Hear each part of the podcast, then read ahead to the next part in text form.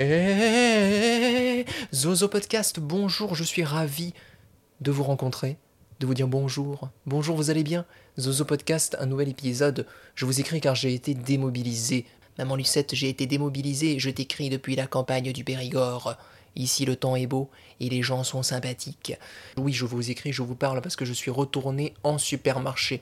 Je ne vais pas au supermarché, moi je vais en supermarché comme je rentrerai en guerre. Pour moi qui ai des problèmes sociaux, quand je vais à l'hyper Leclerc, c'est comme si j'allais à Verdun.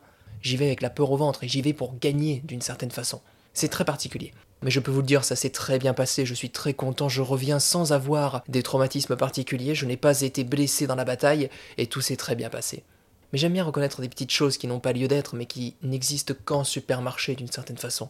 Par exemple, le fait que vous déballez toute votre intimité et toute votre hygiène de vie, toute votre hygiène alimentaire aux yeux de tout le monde en disposant toutes ces petites affaires, tous ces paquets sur le tapis roulant devant la caissière mais devant les autres clients aussi. Et derrière vous, les gens contemplent tout cela et disent oh là là là là, il a pris pas beaucoup de légumes, oh là là là là, il a pris beaucoup de pâtes en promotion, oh là là là là là là, ouais, il a pas beaucoup d'hygiène alimentaire ce monsieur, oh là là là là là là là là là là. Tout ça c'est très particulier, on le fait tous les uns les autres et on regarde des petits regards concupissants aux alentours pour voir si hmm, est-ce que par hasard il a pris des biens, est-ce que par hasard il a pris des légumes, est-ce que par hasard il a pris de la viande? Tout ça tout le monde le fait. Mais c'est très amusant de remarquer justement ces petits regards qu'on se jette les uns les autres sur les habitudes et sur l'hygiène de vie souvent déplorable qu'on a tous. Mais on trouve toujours que l'autre a une hygiène déplorable comparée à la nôtre. Je suis philosophe en fait.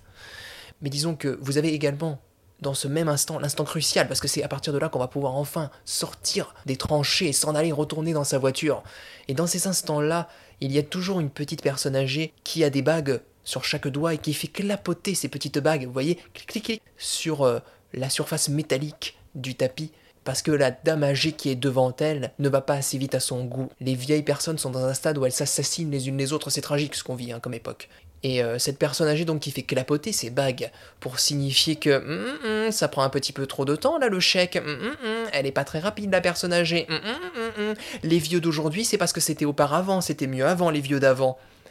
Mais finalement tout se passe bien et on finit par sortir de tout ça et on sort glorieux, victorieux, avec toujours cette sensation qu'on a échappé à quelque chose de, dramatique. Mais pourquoi? Parce que juste il y a beaucoup de monde et il y a des enfants qui crient et puis il y a des personnes âgées qui sont irascibles et puis vous avez la sensation que vous perdez votre temps et puis c'est compliqué et puis c'est long. Et en plus je reviens en étant satisfait, content de moi, et je peux vous écrire cette petite lettre. Maman Lucette, je suis très content, j'ai réussi à sortir des tranchées et je suis encore vivant. Tout s'est très bien passé, j'ai juste croisé une petite vieille. Mais dans l'ensemble, j'ai réussi à garder mes membres intacts. La guerre ne m'a pas encore atteinte, et les boches ne nous auront pas, tu verras, maman Lucette. Je t'embrasse bien fort depuis la campagne du Périgord. À bientôt.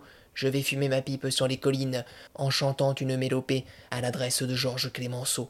Donc en somme, je suis content de moi, et euh, je vais tout simplement profiter de ma permission avant de retourner me battre dans les tranchées euh, jusqu'à la mort. Je vous souhaite euh, de passer une excellente vie en attendant, vous qui avez la chance de vivre en 2024 et non pas en 14 comme c'est mon cas. Je vous embrasse, je vous adore et je vous dis à très bientôt pour un nouvel épisode de Zozo Podcast. La Madelon, la Madelon Non, je sais pas, ok.